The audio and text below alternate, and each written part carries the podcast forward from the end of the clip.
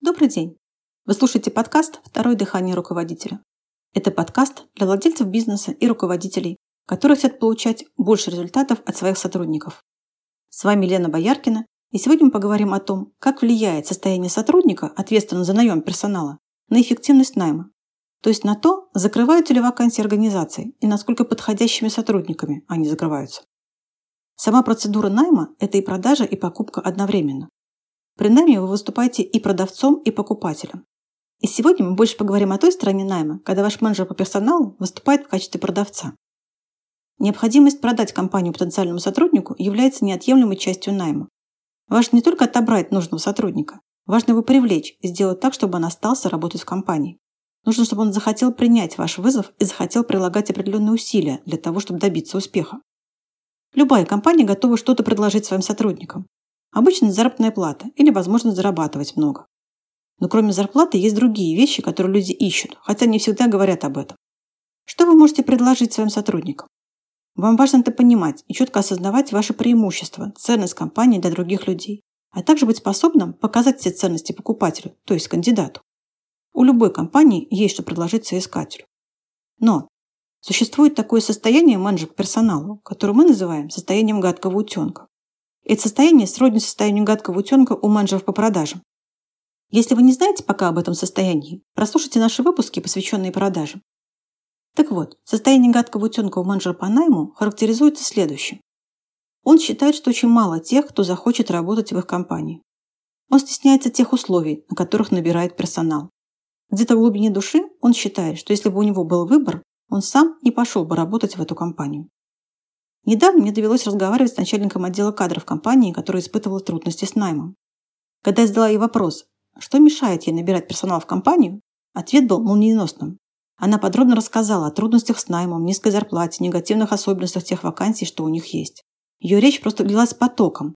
Видимо, она часто проговаривала все эти минусы, хотя бы самой себе. А когда я спросила ее про сильные стороны компании, вакансий, в общем, просила рассказать о любых плюсах, которые она может найти, Ответа практически не было. Сначала был недоуменный взгляд на меня. Типа, это что за консультант, который вместо того, чтобы давать советы, как все-таки набрать персонал в совершенно невозможных условиях, задает какие-то идиотские вопросы. Потом было долгое молчание и просто уход от ответа. Нет, я ее прекрасно понимаю. Внимание настолько застряло в минусах, что, кажется, и плюсов-то нет. Причем минусы, по большей части, были абсолютно надуманными, что показал анализ ситуации после разговора с менеджером. Почему так? Да по сути все то же самое, о чем мы говорили в других выпусках. Человек столкнулся с барьером при выполнении поставленной задачи и начал искать не решение задачи, а логичные и умные объяснения, почему не получится, и двигать эти идеи руководителю. А решение не находится, так как менеджер увяз в гадком утенке.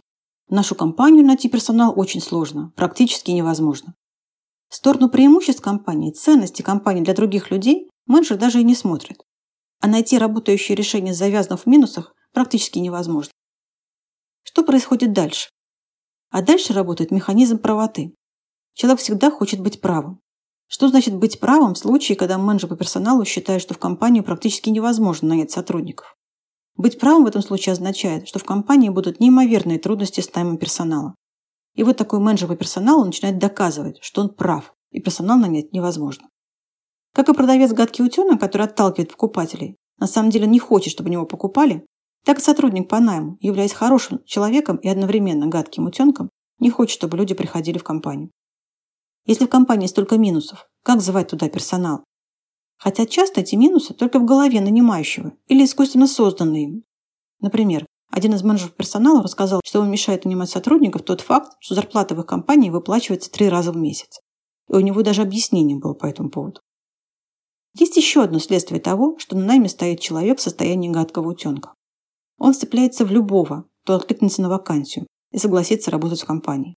Практически в любого, ведь, как он считает, больше никто не придет. Поэтому надо брать то, что есть. Так компания наводняется некомпетентными, не желающими работать сотрудниками. Так что прежде чем ловиться на умное объяснение по поводу того, что набрать персонал в компанию практически невозможно, выясните, что сам менеджер по персоналу думает о работе в компании. Ставьте на наем того, кому нравится работать в вашей компании и кто сам является продуктивным сотрудником. Продуктивным значит способным приносить нужный вам результат, а не заниматься бесконечным поиском оправданий. А натренировать эффективные навыки найма вы можете на нашем тренинге «Наем. Как создать поток эффективных сотрудников». Узнать о нем больше можно на нашем сайте. Это все, что я хотела рассказать вам сегодня. Буду рада любым вашим вопросам или комментариям.